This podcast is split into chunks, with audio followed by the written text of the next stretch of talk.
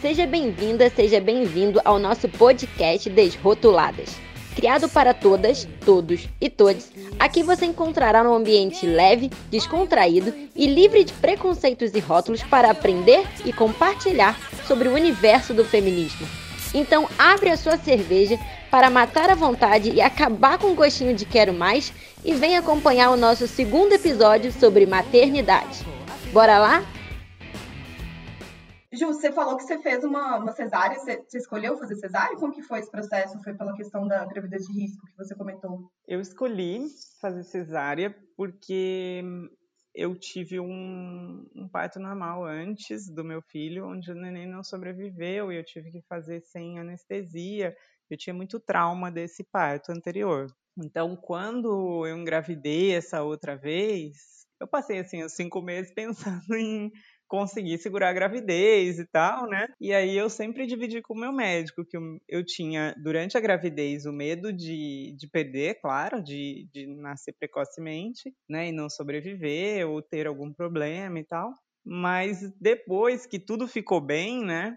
eu dividia com ele que a única coisa que eu não queria era um parto normal, que se possível ele me levasse para uma cesárea, porque eu tinha medo, era trauma mesmo, foi um momento difícil, então eu não queria repetir. E aí ele falou: não, tudo bem, foi super compreensivo. Se você acha que para você é melhor, a gente faz, não tem problema. E fez, e foi a melhor coisa que eu podia ter feito, assim, porque eu, enfim, sei lá, eu não tinha, eu não me conectava mais com o parto normal, então ia ser muito difícil para mim viver aquela experiência, sabe? E aí foi tranquilo, com o meu irmão do meu lado, meu marido do meu lado, foi bem tranquilo, assim. Quando, eu acho que quando a gente fala, você estava a gente tava brincando dessa coisa da humanização, né? Que outro termo que está muito conhecido é a humanização do parto. E eu acho que o relato da Ju exemplifica muito isso, porque criou também esse mito de que é o parto humanizado é o parto natural na banheira, né? Ainda tem isso, tem que ser na banheira. E está longe demais de ser isso, né? Porque, pelo menos do meu ponto de vista, o parto humanizado é o parto que respeita a mulher, independente da via de parto, independente de, de onde, como, com quem vai ser. É humanização no sentido de que a mulher é um ser humano que está ali trazendo um outro ser humano. É um evento muito potente, muito e que depende muito do estado emocional da mulher, né? Eu, eu percebi muito isso, assim, a gente tem que estar muito bem para... É... Então, assim, é, é isso, assim, e infelizmente no Brasil muitas mulheres passam por muitas violências nesse momento tão importante que é o momento do parto. É, eu postei recentemente alguma coisa sobre isso, alguma denúncia que teve de, de violência obstétrica e foi tantas amigas minhas que me mandaram mensagem assim né, no inbox falando, nossa, comigo aconteceu isso, comigo aconteceu aquilo. Então, assim, é uma coisa muito comum, porque são coisinhas que ninguém vê também, né, que acontece, assim.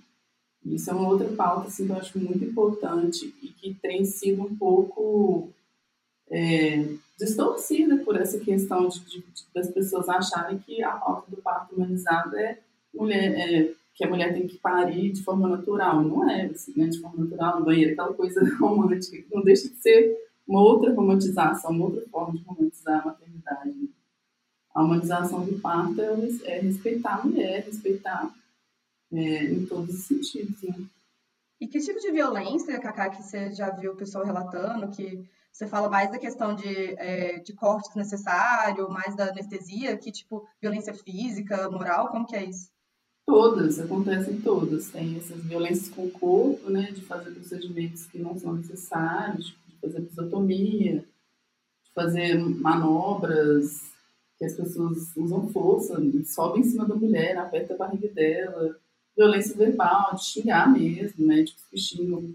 Aquela coisa ridícula que a gente acha que não existe mais, de falar assim, ah, mas na hora de fazer tava, tava gostoso. Até isso, sim, as pessoas escutam, as mulheres escutam até hoje e principalmente as mulheres negras, é, né, não, que são as que sofrem mais com essas violências também. Né?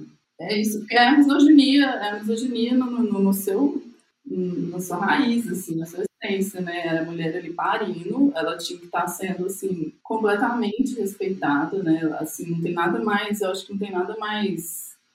Eu li isso, eu achei muito interessante. Não tem nada que aproxime a gente mais de Deus, né? Se é independente do que cada um acredita, do, dessa coisa da, da divindade, do, do, do, não explicado, do que trazer a vida, né? Dar a luz. Então, assim, tinha que ser uma coisa completamente respeitada, pelo menos. E é onde as pessoas aproveitam toda a fragilidade da mulher para exercer toda a sua misoginia. E é bizarro como que isso não é visibilizado, porque no meu caso, minha vida mudou quando você me indicou aquele documentário, Renascimento do Parto. É, é, é, coisa que eu não imaginava, assim, real. Eu não sabia desse tipo de violência. Para mim, isso era muito. Cara, isso deve ser normal, fácil, não deve ir para cesárea, e parava por aí meu conhecimento. E eu, uma pessoa de classe social é, média, privilegiada, tem acesso a toda tipo de informação, eu não imaginava uh, todas as questões de como que a gente quase que tirou da mulher a capacidade de ter filho. Tipo, você é homem que consegue tirar esse filho de você dentro de um hospital numa situação controlada. Você não é capaz. E você tá ali quase como um coadjuvante do processo, né? Eu acredito muito no poder de escolha que a Karina falou. É, a minha bisavó, ela veio de Portugal sozinha com uma criança de quatro anos, sabe? E logo que ela chegou aqui no Brasil, ela engravidou. Meu bisavô já estava aqui e ela fez o parto dessa criança sozinha, da segunda criança, em casa, com essa criança de 4 a 5 anos junto com ela. Só estavam as duas em casa.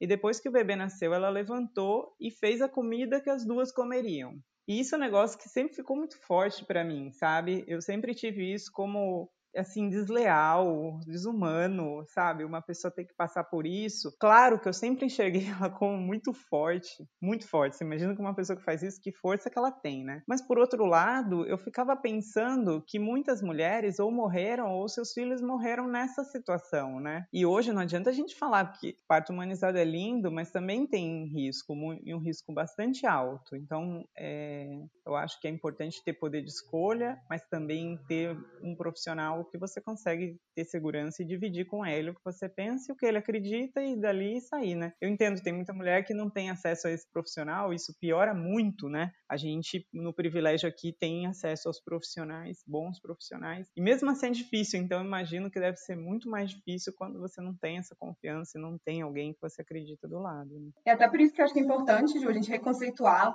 que a Karina falou, né? Do parto humanizado, não tem nada a ver com parto na banheira. O parto humanizado é respeitar a mulher, né? Então, o parto humanizado não é, não traz, é, aí, minha opinião, não necessariamente traz riscos, né? É, ele, o parto humanizado você respeitar. Se a mulher quer para cesárea, ela vai para cesárea. Se a mulher quer ficar no hospital, ela vai. Se ela quer ter em casa, ela vai, entendeu? E eu acho que esse processo que é super importante, óbvio que sempre com essa troca com o profissional que tem uma, um conhecimento muito maior da mulher sobre questões biológicas, questões de risco. Então, eu acho que essa troca aí, eu acho que é, é, é incrível. A Cacá teve, teve os dois filhos casa, né? Eu acho que foi uma situação diferente. Um, um, planejado e outro não em casa. Ele resolveu sair antes de, nos finalmente ali. Mas é, nunca senti ela romantizando tanto, né? Foi mais no caminho de. E por que, que você se sentiu mais confortável de ter em casa, Cacá? Por que, você achou que ter em casa era melhor para você nesse conceito de ser humanizado? É, a gente tava falando da, é da sua avó, né, que teve um filho em casa. Eu já lembrei do, do Santiago nascendo, assim. A, só que eu tava com a minha equipe aqui, com as pessoas. Ele nasceu em casa sem querer, assim. Mas ah, então, essa, quando eu falo assim, isso de respeitar a mulher, é respeitar essa coisa da, da história de vida dessa mulher também, né? Se ela tá falando assim que ela teve um trauma, isso é uma coisa que ninguém vai resolver, sabe? De uma hora pra outra. Assim, não adianta a mesma coisa eu, assim, eu, eu quis ter a Sol em casa porque eu tinha um certo trauma de hospital quando eu tive que fazer uma curetagem de um aborto retido que eu tive. Então, assim, antes de engravidar na Sol, eu engravidei e eu tive um sangramento, minha médica era tipo, tava entre Natal e Réveillon, minha ginecologista falou, ah, vai fazer ultrassom, mas não deve ser nada não, você não tá sentindo nada. Chegou lá, foi assim, uma, uma das piores experiências da minha vida, essa, esse ultrassom que eu fiz, porque zero humanização, assim, né, os profissionais que me atenderam falaram, ah, ele é, está sem sinais. Sim, foi horrível. Enfim, eu saí de lá já chorando. Parecendo uma máquina, né? É, assim, não, na verdade eu vi no ultrassom, eu vi, assim, que o coração não estava batendo, aí eu já falei, o coração parou de bater. Aí a, a mulher falou assim, você, ela me entregou um papel e falou assim, leva esse papel ali naquela sala que a médica vai te explicar. Eu já saí chorando da sala. Aí cheguei na sala já chorando, aí a médica falou também, assim, é, ela tipo leu o relatório, sabe? Né? Nem, ela nem bolou o que, que ela ia falar. E aí você pode se internar para fazer curetagem, você pode ir para casa esperar. Eu falei, quero ir embora desse lugar, não vou ficar aqui. Aí eu fui para casa, pensei que eu ia fazer e tal, e aí eu decidi fazer a curetagem e só que eu falei, eu vou em outro hospital, porque aquele lá eu não volto mais. Fui em outro hospital e foi horrível a experiência também. Porque você, a Poli tava lá comigo, você sabe. Eu lembro, velho. Me deixaram sozinha, assim, também numa sala, uma maca dura lá, sentindo muita dor, porque eles me deram um remédio, né, pra começar, a, pra amolecer o colo útero, e eu comecei a sentir muita dor, e ninguém falava nada, eu tava sem celular sem acompanhante. Foi bizarro, a gente estava lá, assim, colocaram minha irmã numa sala com, com, com várias outras pessoas, mulheres grávidas para ter o filho, né? E ela num processo ali, de aborto, super traumatizada, e, e tipo, e aí eu ainda vi uma mulher comentando, nossa, a barriga dela tá pequena, né? Tipo, da minha irmã, achando que, como todas as outras, ia parir o neném. Eram mulheres que estavam esperando, acho que pra entrar num, na, na cesárea, alguma coisa assim. Aí eu, na hora que eu entrei na sala, elas estavam todas felizes conversando. Aí elas, uai, cadê sua barriga? Brincando, tipo assim, normal. E aí eu, tipo assim, eu fiquei ali, assim, só contando os minutos de eu sair daquele lugar. Foi tipo um purgatório, assim, né? Foi horrível. E aí, horrível. Foi horrível. E aí. E isso, assim, hospital particular, né? Então, assim, imagino que outras mulheres não passam por aí. Enfim, foi por isso que eu decidi ter em casa um. Cacá, mas só retornando, eu lembro também essa questão do, da violência, né? Que você estava sentindo muita dor e você foi deixada sozinha. Eu lembro que eu tive que sair correndo nos corredores, quase gritando, implorando para alguém. Que eu falava com as pessoas, os médicos, eles falavam, ah, daqui a pouco vai, daqui a pouco vai. Eu falei, você não tá entendendo, ela tá chorando de dor. É, foi isso. Eles ficavam falando isso, não, daqui a pouco, daqui a pouco, sendo que eu fiquei lá horas. Nem lembro mais quanto tempo. E até pra você me achar, você lembra? Porque antes era o Pedro que tava comigo, aí o Pedro teve que sair, aí a, a ia chegar, só que ela, ninguém falava pra ela onde eu tava, ela não sabia, eu tava sem celular, enfim, foi horrível. E aí eu me preparei pra ter esse parto domiciliar, li muito sobre isso, conversei e tal, e fui, fui fazer com a equipe do Sofia Feldman, que é um hospital referência aqui em Belo Horizonte com relação à humanização do parto. Por isso, assim, que era onde eu me sentia mais confiante, sabe? Quando eu falo, quando a Ju também falou dessa coisa de confiar no profissional, a gente tem que estar confiante. Se você não está com, com pessoas que você confia, se você não está confiando no processo como um todo, né? Isso que a questão do conhecimento também, né? o acesso ao conhecimento é muito importante, da gente poder trocar ideias com outros mais, conhecer outras experiências, ler sobre isso, ouvir sobre isso, ver vídeos. Hoje em dia isso está mais é, acessível, né? É, e aí o parto da Sol foi ótimo, assim, também. Foi muito legal, muito intenso, muito lindo. Mas depois eu tive uma complicação que foi que a placenta não saiu, placenta creta, que chama, e aí eu tive uma hemorragia que foi contida pelas enfermeiras na, na hora, assim, mas eu tive que ser transferida para o hospital para fazer a curetagem, a tal da curetagem de novo. Porque não pode deixar nenhum resto de placenta, assim, você continua sangrando eternamente. Né? Detalhe que ninguém da família dela sabia, tá? Eu aqui, irmã de Karina Guedes, ela simplesmente não avisou ninguém da família em hemorragia para o hospital.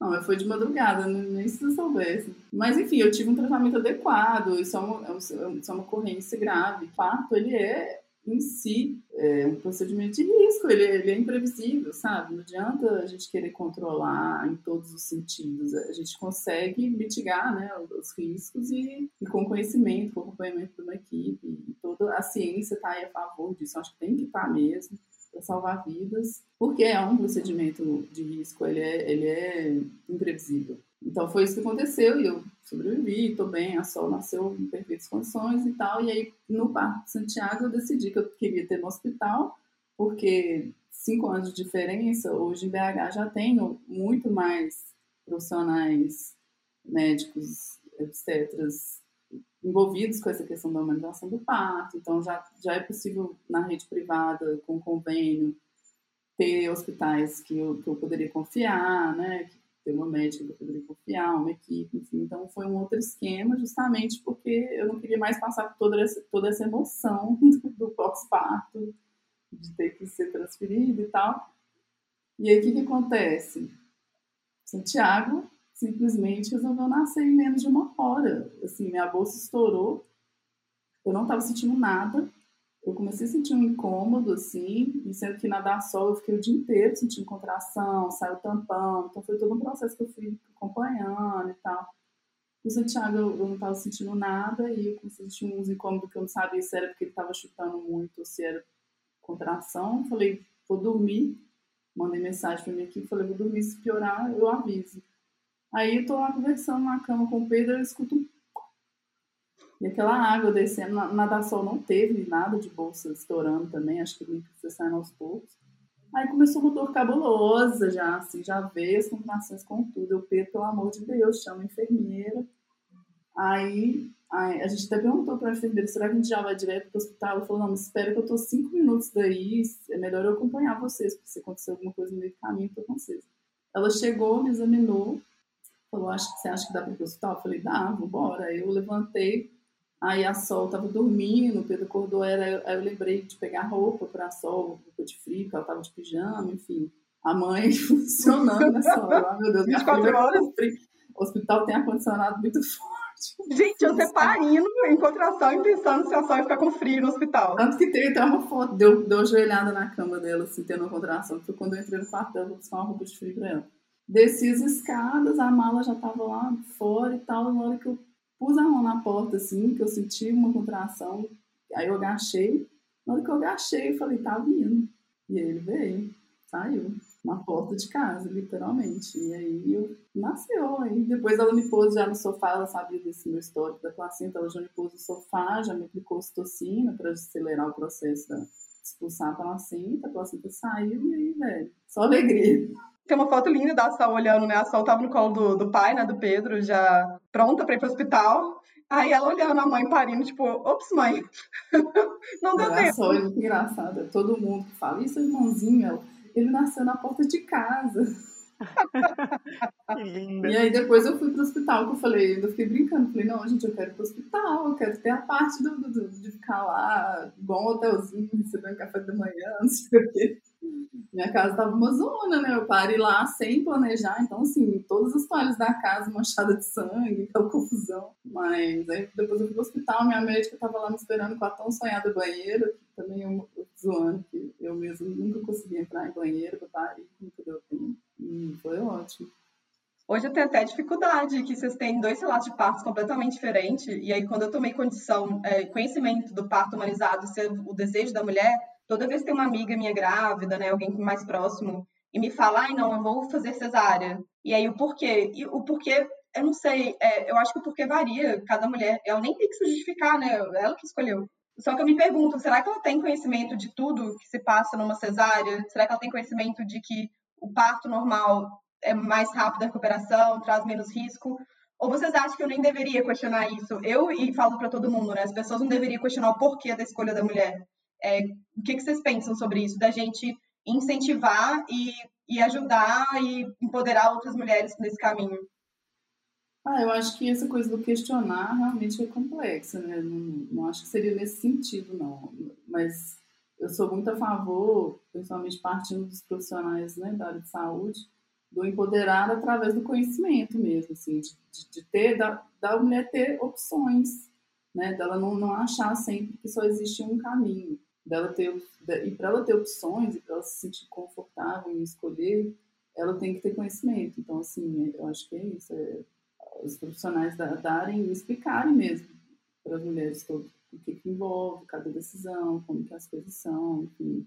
E, e é isso, enxergar a mulher como ser humano, que tem de praxe assim, na medicina, essa coisa do, do, do, paciente não é um ser humano, né? Ele é um objeto de estudo assim, do médico, mas não é enxergar a mulher como um ser humano. E conhecimento é poder, né? A gente fala muito de como empoderar a mulher, eu acho que não vejo outra forma de não ser pelo conhecimento. Então, é muito legal isso que vocês estão trazendo, né? Da gente passar o conhecimento para as mulheres para que elas possam tomar as suas decisões e eu vejo isso se passando para todas as questões do feminismo então é, muita amiga minha outras pessoas já falaram ah eu escolho ser dona de casa eu escolho ficar com meu marido por x y z e tá tudo bem, assim, não tem nenhum problema. O negócio é que ela viu as possibilidades. O que me preocupa hoje é que eu acho que muitas mulheres, mesmo mulheres privilegiadas, não conseguem enxergar essas possibilidades. Elas acham que enxergam mas elas não sabem, às vezes, dos riscos que uma cesárea traz, da, das complicações, de como que é a recuperação de uma cesárea, dos benefícios de um parto normal. Isso que eu não sei se está visibilizado, mesmo hoje em dia, e isso me preocupa. Mas a partir do momento que ela tem conhecimento, é isso, ela decide, e não é dar conta de ninguém, e ela tá, tá ali para poder tomar suas decisões, né? É, eu acho que tem uma questão do ideal aí, que eu questiono muito. Tem dois pontos. Do ideal, a gente tentar dizer o que é ideal, e isso é muito complicado na vida, assim, não só na maternidade. E outra coisa, a gente polarizar e dizer existe o certo e o errado, porque isso não existe. Não existe em nada. Não existe o certo e o errado. Existe o que você vai conseguir fazer, o que está bem para você, o que está bem para sua família, o que seu médico consegue fazer também, porque também depende da situação. A escolha do médico também é muito importante, né, Ju? Assim, para você confiar nesse médico, é importante que seja uma boa pessoa que você possa confiar, né? Muito legal. A gente coloca o ideal, daí a mulher, eu vou dar um exemplo mais simples, não do parto, a gente diz que a mulher tem que amamentar. A gente sabe e vê e, e, escuta sobre crianças que morreram porque a mãe ficou dias, mais de uma semana, duas semanas, tentando fazer a criança amamentar e ela não tinha condições de amamentar e por uma imposição de que o ideal é amamentar, ela é, aconteceu isso. Eu, meu filho, eu, eu tinha esse ideal na cabeça e quando ele nasceu, eu não aceitava outra coisa sem se amamentar. E eu lembro de o dia que eu fui na pediatra, eu cheguei na pediatra de camisola, eu não tinha condições nem de trocar de roupa, porque eu estava assim destruída, destruída, porque ele não dormia um segundo. O hospital não queria me liberar porque ele estava perdendo peso. Eu insisti muito para o hospital me liberar, mas muito, muito, muito, muito, muito. E como eu era de outra cidade, meu neném nasceu em São Paulo, eu conversei com meu médico, falei, olha, é o seguinte, eu prometo para você, a hora que eu chegar em Jacareí eu vou na minha médica. E fui, foi isso que eu fiz mesmo, tudo bem. Só que quando eu voltei depois, e eu já estava com dificuldade de amamentar e tal, ela falou: olha, ele está perdendo peso e você não pode esperar mais. Eu sei que o seu sonho é amamentar, mas você não pode esperar mais. Eu não vou deixar você esperar mais, porque a próxima vez que você vier aqui, ele vai estar num estágio muito complicado. Eu estava, né, vermelha até a cabeça, febre, os peitos gigantes. Eu falei, não, eu vou tentar ainda. E levei a enfermeira para casa e fiquei tentando fazer amamentar de qualquer jeito e ele só vomitava. Amamentava, vomitava, amamentava, vomitava. E eu tentei ainda por uns três dias, ó, eu sou uma pessoa esclarecida, né? Que eu confio nos médicos que eu tava conversando. Então, assim, eu acho que essa piração do ideal é um negócio que a gente tem que tomar cuidado. Sempre que tiver um ideal e uma polarização do certo e errado, eu levo isso pra minha vida sempre que acontece algo assim, qualquer coisa, eu falo, pô, peraí, não existe certo e errado. Se eu estou assim, não consigo ter outras perspectivas, tem algo errado. Esse é o erro. Eu preciso ter mais perspectivas, né? Então, até um professor me falou essa semana, para eu sempre que eu vejo uma perspectiva, eu tentar escrever três coisas boas e três coisas ruins daquela solução. E se eu só tiver coisas boas, tem algo errado. Porque tudo que a gente for fazer na vida tem o um lado bom e o um lado ruim, sabe? Então, acho que esse é um, uma coisa que eu trago da maternidade. Assim. A gente está numa sociedade que a gente quer polarizar tudo, né? É esquerda ou direita, é preto ou branco, para um lado para o outro. Eu acho que na, na vida nada é assim, né? A gente sempre tem que olhar as nuances e, e entender que tem escolhas e tem é, vantagens e desvantagens sobre qualquer decisão que você toma. Então, por isso que eu acho que o conhecimento é muito importante, né? A gente tem que se informar. E a informação acho que vai ajudar muito nesse, nesse processo. É, na questão da maternidade, eu acho que cai de novo naquela história da culpa que a gente estava conversando, né? Porque é eu sinto que é muito isso, que nunca está suficiente, assim, né, para essa entidade que a gente chama de sociedade, assim, se a mulher está amamentando exclusivamente, nossa, você está dando muito peito, para de ficar dando peito esse menino, tá chupetando seu se a mulher não está amamentando, ai, nossa, mas você não está amamentando. Então, assim, é isso, é essa polarização assim, que me mantém as mães nesse estado de culpa eterno. Assim. E a amamentação em si também, para mim, também é um outro, um outro tema em si, assim, nessa questão da maternidade, porque tem também muitos mitos sobre isso, assim, essa coisa de que amamentar é uma coisa fácil, né? Amamentar é natural, ah, amamentar é instintivo, ah, não nasceu, você põe no peito. Nossa, não é nada disso, não é nada disso. Tem, assim, claro que, igual falei, eu acho que tem experiência, experiência. Eu, eu conheço mulheres que amamentar foi fácil, ah, não tive problema nenhum, mas eu, por exemplo, tive muito problema também, assim. Mas outros tipos de problemas, assim, é muito difícil, sabe? Não é fácil, é muito difícil de querer muito e, e, mesmo assim ter também uma rede de apoio, que é uma coisa que a gente já falou aqui em alguns momentos, que é o que nos ajuda né, no dia a dia. A rede de apoio, ela é também é, privilégio, né, na nossa sociedade. Então, assim, sem essa rede de apoio, sem ter condições de estar com profissionais, de estar com amigos, parentes, né, enfim, companheiros ali te dando esse suporte, é muito difícil. É fundamental, né, essa rede, eu acho, porque... E até lembro que Cacá passou por situações, assim, um, um seio sangrando, né, rasgado, basicamente, o outro seio empedrado, tudo, assim, cara, e chega um estado que, beleza, mas a criança tem que se amamentar, a criança tem que comer, aí como é que faz? Você tá toda destruída, mas você ainda tá ali insistindo para crianças, então é, é, é um esforço gigante, né, em muitos casos, outros não, mas no geral envolve uma um esforço. É, tudo tem a culpa, igual o bico. Aí eu tava nessa situação de não conseguir dar o peito porque tava doendo muito. Aí eu comecei a dar no copinho, eu tirava, dava no copinho, e aí mas ele sentia falta de chupar alguma coisa, então eu comprei um bico. Falei, velho, ele tem cinco dias de idade, tá chupando bico. Foda-se, sociedade. Sim. Vocês não estão aqui em casa vendo o que, que eu tô passando, sacou? Tipo assim. Vem, vem, vem cá pagar minhas contas, então, tipo assim, né? Cara, eu tenho muita preguiça disso também. Tipo, às vezes você tá no caos, você tá só, enfim, desesperada. Eu já vi mãe, tipo, cara, eu vou botar esse menino pra ver Netflix, porque eu não aguento. Ele vai ver YouTube sim, porque eu preciso 10 minutos comigo. E aí as pessoas julgam. Tipo, gente, mas o menino é pequeno, ele tá vendo TV, ai, meio digital. Então, cara, é difícil, né? As pessoas não estão passando o que as mães estão passando e querem julgar. Então, acho que isso é super complicado. É, e a própria mãe também é uma contradição de o que você faz e o que você acredita que está certo ou não, né? Eu, eu vivi querendo que meu filho não tivesse conexão digital, pelo menos pequenininho, sabe? E aí, agora, na pandemia, eu quero que ele assista a aula de, é, online. E aí ele não quer. Tipo, mamãe, mas você me falou que não era para usar o computador, agora que quer. Pois é. E aí ele não fica, e aí eu tô tentando algumas coisas diferentes online, então a gente faz evangelização online, que é bem curtinho. Algumas coisas, mesmo assim, é super difícil para ele, ele não gosta. Mas eu acho que talvez eu tenha errado na medida, assim, de querer zero online também, sabe? Mas erro, né? É, aí tá a palavra que você usou agora, erro. Gente, na boa, é tanta coisa que a mãe tem que decidir, que você tem que decidir. Se vocês forem ficar olhando para erro, é, é, tá tudo errado, não tá nada certo. Eu fico desesperada quando eu vejo tal mãe errou, mas e aí? Que aí essa palavra erro aí no meio disso tudo? É, talvez poderia ter feito diferente, né? Mas assim, é difícil. A gente vai cometer erros, né?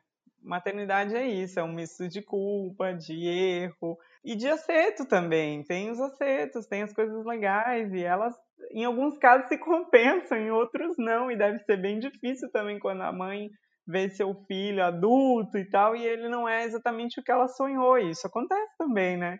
Gente, imagina você ter um, um, um filho que, enfim, que cometeu atos horríveis, deve ser muito punk. Tem uma amiga minha que já falou muito isso. Ela fala, gente, eu amo meu filho, mas eu odeio ser mãe. Não sei se vocês já sentiram isso em algum momento da maternidade, mas pode ser que venha acontecer, né? Eu já, no começo, quando eu tive a Sol, foi, pra mim foi muito difícil. Porque justamente isso, eu não tinha, nunca tive essa, essa coisa de falar, ah, eu quero ser mãe. E ao mesmo tempo, quando eu resolvi, foi uma gravidez planejada, mas ao mesmo tempo, quando eu resolvi ser mãe, eu não tinha noção do que, que era, assim, sabe? Eu, eu não tinha, é engraçado, não, não, não era romantizado, né? Porque eu não tinha essa idealização de como que seria eu mãe. Mas eu achava que ia ser mais uma coisinha ali na minha vida, igual todas as outras que eu tinha. Então, assim, eu tinha meu trabalho, eu tinha o meu, o meu grupo de dança, eu tinha né, a música que eu tocava e eu ia ter uma filha, ia ser só um adendo mas um app. Só que não. Então, assim, foi muito, muito, muito difícil por isso. Porque quando eu falo que a, a, tipo, foi uma morte, eu morri e renasci, porque eu, eu, a Karina antes da Sol era uma, a Karina depois da Sol é outra. Minha vida mudou totalmente. E esse processo para mim foi muito doloroso. Muito doloroso. E eu falava, eu pensava muito isso, assim, é, eu amo ela, assim, é incondicional meu amor por ela mas eu tava odiando muitas das coisas que eu tava passando. E a gente e as mães são julgadas às vezes por isso, né? Dessa, de falar esse tipo de frase, né? A gente deveria dar liberdade para as mães falarem isso. Eu odeio ser mãe, estou odiando é, ser mãe. Porque, né? Porque se isso está acontecendo é porque ela precisa de algum apoio, ela precisa de alguma coisa, né? Tem alguma coisa igual a gente tem alguma coisa errada, né? Tem um, assim, pode, pode ser que seja temporário, igual no meu caso, era um processo e tal, mas pode ser que não seja, né? Pode ser que realmente ela precise de coisas diversas, assim, e, e ninguém, é muito difícil a sociedade estar tá aberta para isso, assim, esse ouvido e esse olhar nesse sentido, né?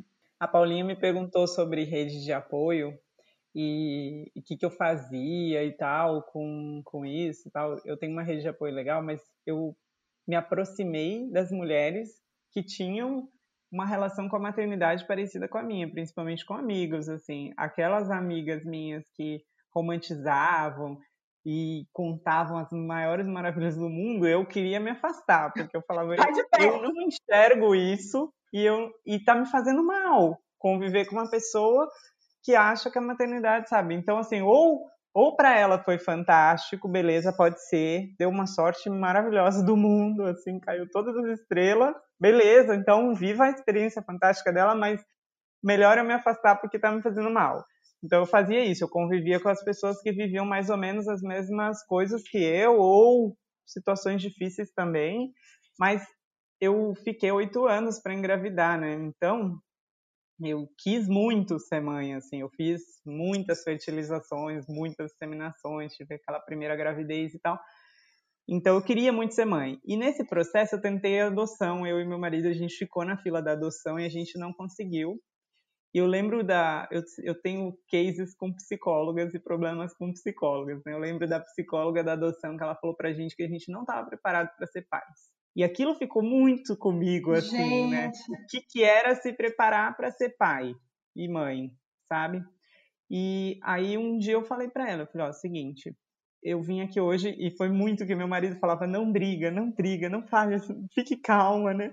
E eu naquele dia fui preparada que eu falei, eu vou conversar com ela sobre o que é ser mãe e o que é ser pai, porque ela vai ter que me escutar. E aí eu falei para ela, escreve aí que eu não estou preparada para ser mãe e eu quero que você escreva o que, que eu acho que é ser mãe, o que, que eu acho que é essa preparação? E não tem preparação, né? Assim, vou entender como é que é a amamentação, vou entender como é que é, não sei o que lá, vou entender. Isso não é para se preparar para ser mãe. Se preparar para ser mãe é simplesmente se preparar para poder dar amor, e um amor incondicional, né? E e se esquecer um pouco de si. Em alguns momentos você vai ter que se esquecer de si. E é essa dificuldade, assim, dessa transição, pelo menos foi a dificuldade que eu passei, de conseguir me desprender de mim. Então, beleza, eu tô morrendo de fome, mas eu vou dar comida para ele primeiro e depois eu como. Parece simples, mas é isso em tudo, né? Sim, é o coração fora do peito, né, que a gente estava falando agora. Exatamente, exatamente. Mas é lindo, fantástico, não troco por nada faço meus planos de fuga daqui de casa, mas no final meu marido e meu filho estão sempre em todos os planos. E como que, gente, e eu aqui, né, não tenho filhos, não sei se eu quero ter. O que, que vocês me falam aí? Que, como é que eu decido? Como que eu sei se eu quero ser mãe ou não, depois disso tudo que a gente falou? Que eu já ouvi dizer assim, se você não sabe, não tenha. Mas tem algum momento que dá para ter essa certeza absoluta? Não, porque é uma coisa que você só vai saber o que, que é vivendo, né? Então é, é difícil mesmo, assim, mas eu falo, em geral, eu falo que para ser mãe tem que querer. Pelo menos alguma parte de você tem que querer, porque é essa dedicação. Não tem uma resposta simples, eu acho, para isso também. É, eu, eu vivi diferente, assim, eu queria muito, muito, muito, muito, tanto que eu fiz muitos tratamentos, tratamentos difíceis e tal, e eu achava que por isso seria mais fácil porque como eu queria além das pessoas que estavam tentando há um ano, um mês, eu, a gente queria muito, então para a gente seria mais fácil, não é verdade? E foi? Não, não foi mais fácil, nada mais fácil, tudo igual, não tem nada mais fácil. É igual eu achando que o segundo filho, a amamentação ia ser mais fácil. E só uma perguntinha também, vocês comentaram muito de sermos privilegiados e rede de apoio. Aí, não sei, Cacá, pela sua experiência com as meninas da periferia, com mães negras, mães solo, mães em N situações diferentes de vulnerabilidade. É, o que, que você enxerga, assim, dessas... A gente trouxe muita perspectiva aqui, mas tem alguma coisa que você quer falar, que você já experimentou, que você já, já, já ouviu dizer sobre outras situações diferentes do que a gente já conhece no nosso mundo? É muito cruel, na verdade, né? O nosso país ele tem uma, uma das maiores desigualdades sociais do mundo, então isso se reflete no dia a dia da vida das mulheres que são sobrecarregadas com todo tipo de coisa aqui, né? E acho que é, é uma questão de, de política pública mesmo, assim. Falta creche, falta hospital, falta é, rede de apoio no sentido de, né, de ter orientações com relação à amamentação, orientações assim humanizadas, né? Não é aquela coisa, ah, você tem que dar, uma, dar o peito. Não, falta muita coisa, assim. Então, se a mulher não tem acesso nem à saúde, né, ao seu direito básico de, de cuidar da sua própria saúde, ao direito básico de morar, tem muita gente que não tem casa, né, de ter uma moradia, de educação, essa coisa da mulher trabalhar e não ter onde deixar o filho, tinha que ter creche, né? Então, sim, tinha que ter escola pública de qualidade. É, são coisas que vão, assim, que estão ali na, na nessa questão do direito, direitos básicos, assim, que no nosso país não são garantidos para muitas mulheres. E aí, além de tudo isso que a gente falou, ainda tem essa base de que não tem um mínimo, né? Então, acho que deve ser muito desleal para mulheres em, em, com situações sociais diferentes. É muito complexo. Mas, assim, no meu projeto, pelo menos por outro lado, assim, é, é, muito incrível ver essa relação das mulheres umas com as outras, né? Delas serem sua própria rede de apoio, assim, né? isso é o que a gente, inclusive, tenta fortalecer no nosso trabalho, né? Uma, uma apoiando a outra, incentivando a outra e ajudando da forma como dá, assim, né? Que eu acredito muito naquela frase que é preciso uma aldeia inteira para criar uma criança, né? Esse seria o ideal, assim, a gente viver numa, numa situação em que não são só famílias mononucleares dentro de suas casas, seus apartamentos, só a mãe, o pai ou às vezes só a mãe, tem que essa responsabilidade de criar um indivíduo que vai futuramente contribuir de uma forma positiva para a sociedade, né? Tinha que ser todo um conjunto da sociedade ou micro comunidades ali cuidando para que esse indivíduo tenha condições, né, de, de, de de retornar para a sociedade coisas positivas. É o meu sonho. É, eu já ia perguntar qual que, qual que é o seu sonho de princesa, né? O sonho de rainha, de, de, de maternidade. Eu acho que você já falou o seu. E é legal que você trouxe do tanto que o apoio de outras mulheres é fundamental. Então, eu acho que é uma super dica também dessa sororidade, do apoio de outras mulheres, mulheres que vivem a mesma coisa que vocês. Eu acho que isso é muito legal. E você, Ju, se você pudesse é, escolher maternidade ideal, o mundo ideal, tá com a varinha na mão, o que, que você acha que seria o ideal? Eu penso muito na questão da escolha. Eu acho que a questão da política pública também de a mulher poder escolher o momento de ser mãe faz muita diferença. Não sei se vocês leram o livro da Melinda Gay, que ela fala muito sobre isso, o momento de voar, ela fala muito sobre isso, assim, que a sociedade se transforma através disso, porque as dificuldades já são tão grandes e, e faz muita diferença para uma mãe da, da periferia ela ter dois filhos ou ela ter cinco. E a relação dela com a maternidade também é muito diferente quando ela tem o número de filhos que ela gostaria de ter, né? Meninas, eu, assim, ficaria cinco horas falando com vocês, mas a gente já tomou muito do, do tempo de vocês aí. Eu apaixonei com cada palavra, assim, de verdade. É, então, eu queria fazer para vocês uma perguntinha que eu acho que todo mundo quer escutar a resposta. O que, que vocês falariam para as futuras mamães? E aí pode ser uma frase, pode ser indicação de vídeo, de livro, podcast, coisas da rotina, enfim pode ser também das atuais mamães, mas se fosse para deixar uma dica final, o que, que vocês falariam? Bom, eu falo muito de confia no seu instinto, confia em você, confia na sua, nos seus sentimentos, no que, que você está pensando, o que, que você quer, o que, que você acha e confia.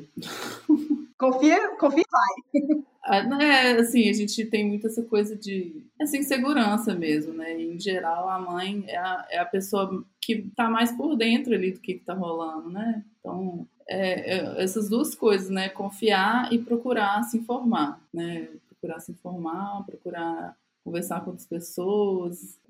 Ah, é isso. Cacá, eu acho legal, né? Nosso pai é psiquiatra, ele fala tanto que tem gente que leva esse negócio de instinto para uma coisa mística ou mágica, né? Mas não é, o instinto é seu corpo, né? Seu inconsciente, ele sabe o que é melhor para você. Então, também não leve, cara, não, será que, cara, acredita, né? Acredita que seu corpo tá te falando alguma coisa ali. É, eu acho que essa relação, principalmente no começo, né, mãe e filha, assim, quando o bebê é muito pequeno, é muito intenso e não tem ninguém que passa tanto tempo com o bebê como a mãe, sabe? Então, assim, ela, ela é um, um elemento ali chave da, dessa relação. E eu, falando em indicação, né, tenho um livro que eu indico muito também, que é A Maternidade e o Encontro com a Própria Sombra, da Laura Gutman, que fala muito isso, que a, a o filho ali, às vezes, ele é, inclusive, ele é um espelho da mãe, assim, da, da dos próprios traumas da mãe, da, da, experiência de vida da mãe, tudo tá ali refletindo naquele filho. Então, é uma coisa que vou, a gente vai aprendendo a confiar na nossa na nossa experiência mesmo, não é nada de místico, não. É o que está acontecendo, é o que a gente vive, é o que a gente já viveu, né? Nada contra os místicos, pode ter também.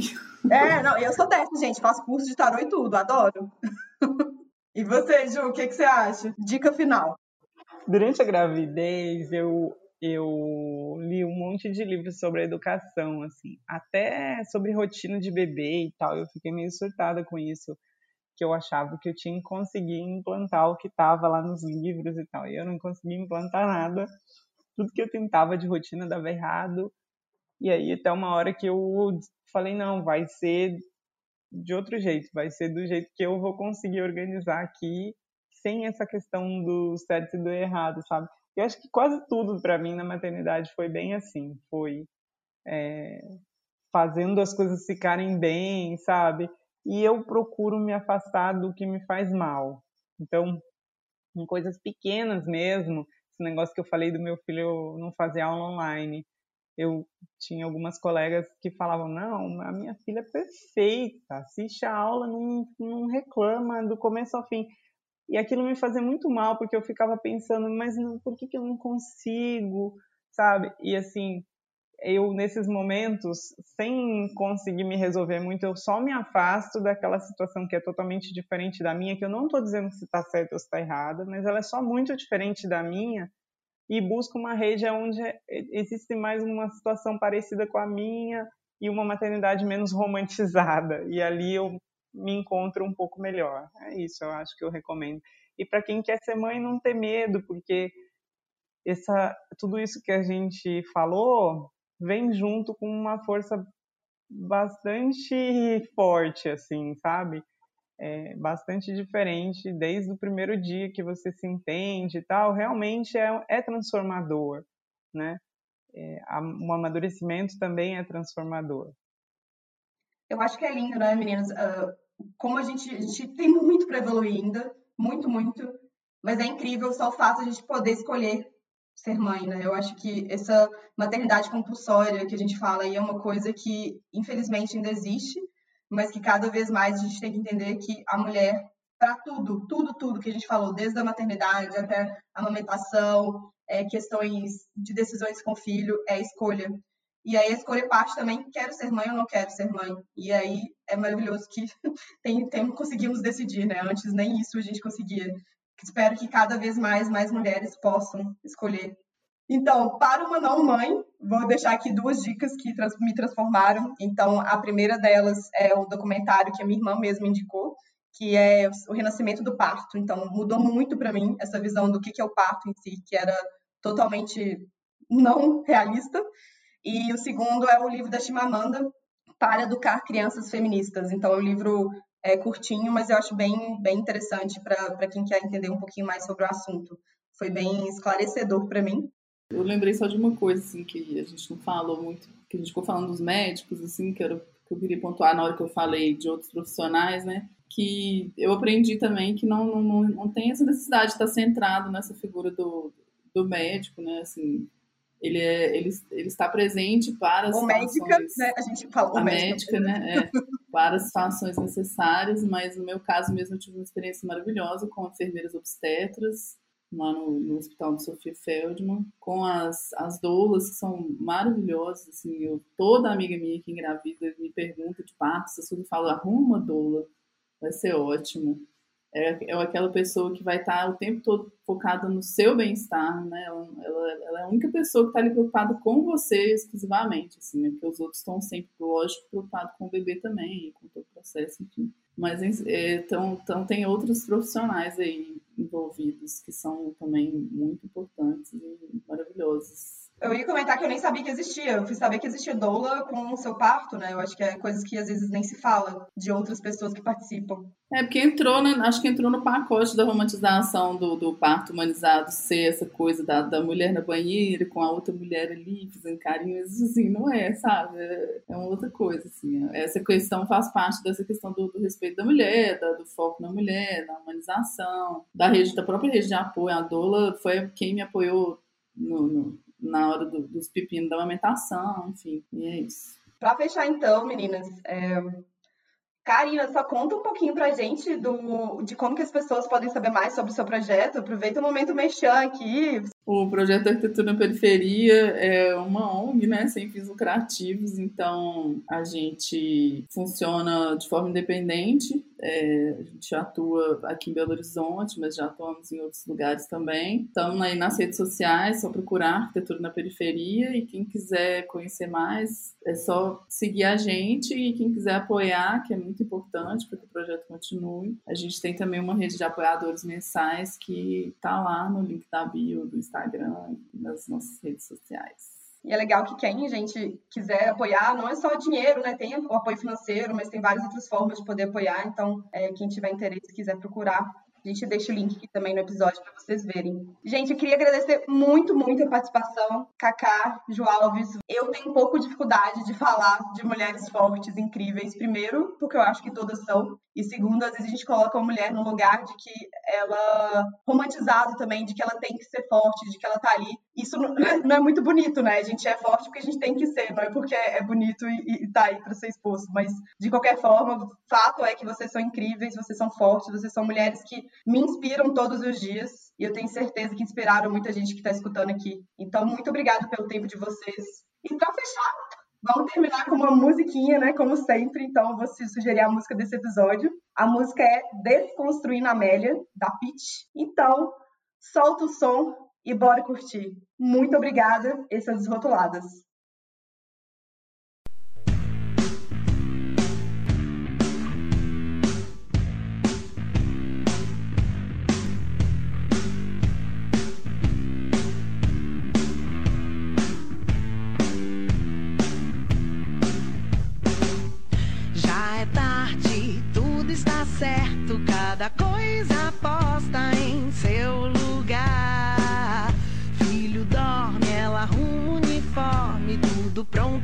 Quando despertar.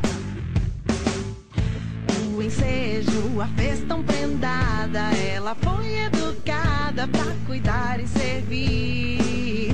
De costume, esquecia-se dela, sempre a última sair.